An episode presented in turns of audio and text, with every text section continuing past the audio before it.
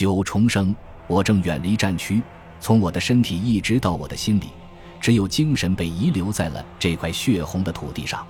直至上车，我再也没有能看见王影的身影，他像凭空消失了一般。车起运，山远去，人远去，在最后一点人影消失在无边无际的山海中时，我的眼泪终于无可遏制地涌流下来。我是为什么哭呢？我问自己，其实答案只能有一个。我明白，他们并不是为了即将到来的和平，更不是为了暂时远去的王影，而是因为身后那座仍然燃烧着战火的山系，是因为那些已经深埋于这片大山中的我的生死弟兄们。战争是军人生命最高度的浓缩和提炼。经历战争，走过死亡，我们用短暂的时日完成了一个普通人用尽一生也无法做到的人生体验。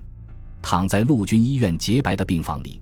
我始终无法说服自己接受眼前的一切，鸟语花香，和平静谧，这一切都是假的吗？整夜整夜的失眠折磨着我，脑海里只剩下那些血火炼狱的日子了。想老山，想阵地，想死去的战友，想活着的弟兄啊，一刻没消停过。住院后的第二个星期六，我正瞅着房顶发愣，走廊里传来了呼唤我的声音，我没能反应过来，也确实无法反应过来。已经有些麻木的神经，对外界任何变化的感知都显得有些迟钝了。也许是幻觉吧，可这一声声含着哭音的呼唤却是那样的真切，并正一步步靠近我的病房，是妈妈的声音。我不敢相信自己的耳朵，其实是不敢相信自己的判断力。门终于开了，是被撞开的。我忽然觉得，原本灰色的世界瞬间被阳光笼罩，被鲜花簇拥得严严实实的。是妈妈，我的眼球第一个捕捉到的就是她。她老了，一头原本乌黑发亮的长发像是染满了霜华，全白了，还有明显见长的皱纹。我真的惊呆了，我不知所措。妈妈哭着喊着扑到我的怀里，我的手不知道该往哪里放。妈妈的身后是父亲，父亲的身后是妹妹。家，这就是我的家。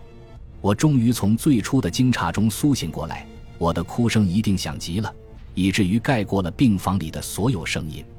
母亲一遍遍抚摸我的脸庞，她的嘴一直没出息闲着，没人能听清她在说些什么，但没人会怀疑她在说着这世上最亲切、最深情的话语。父亲则一直站在我的身边，他的神情像是在守护着一件极其珍贵的宝物。我熟悉这副神情。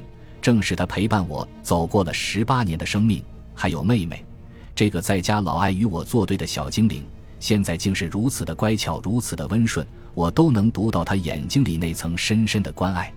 我太幸福了，幸福极了，我快被幸福烧晕了。父母小妹一直陪我到出院，而王颖却一直没有出现，连信也没有。病房的门整天有人进出，医生、护士、战友、领导。家属、清洁工，我始终没能等来我想望的那个人。人的记忆会在某一个时间突然失灵吗？我总是告诫自己不要相信忘记这回事。我相信总会有奇迹发生在自己身上，就像四二八那天落在身边的炮弹一样危险但不致命。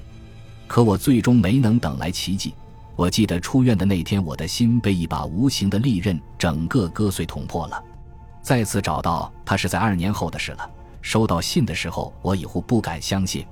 信里他告诉我，战后他就退伍了。他曾试图找到我，但最终还是没有勇气去找到我。他不能告诉我理由，因为他也找不到给自己的理由。他问我，我们之间的感情是否够格提到爱字上来？他还问我，如果爱情应该是天长地久的，那么像我们这样匆匆产生的感情会天长地久吗？他给了我一个约定。如果三年后我们还是无法忘记对方的话，那么就让我们正正式式的开始吧。我没给他三年的时间，甚至连三个月也没干。收到信的第二个月，我就无法抑制的去找他了。北京，按着他给我的模糊地址，我在北京整整找了二天。他上大学了，我就在他们学校一个班级一个班级的找。我真的没有办法形容找到他时的那种感受，就像疯了似的。那么多的人。我像一颗炮弹，硬是砸开了人群。他还是那个悄声声的立在野战医院里的小王影，他还是那个我日思夜想的可人儿。我是怎样的抱住他的？又或许是他先抱住我的？细节不重要，重要的是结果，结果就是一场决堤洪水般的痛哭，打湿了我的肩膀，打湿了我的心。我和他的爱情是真的开始了，我也保证这份爱情的真实性。可我就是没能预料到以后发生的那么多波波折折。我不能谈我们的爱情经历，因为经历会狠狠地伤害许多人。所幸的是，我写这些文字目的还是为了那场过去的战争，为了那些曾经的两山战士。而王颖与我，则是那场战争的一对微小人物，感情生活更不值在此一提。也请所有看官多多原谅吧。笔到此，一九八四，我的战争回忆自述篇已经全部写完了。真的希望他能给大家带来一点启示，带来一点帮助。愿和平与我们同在，也愿幸福与我们同在。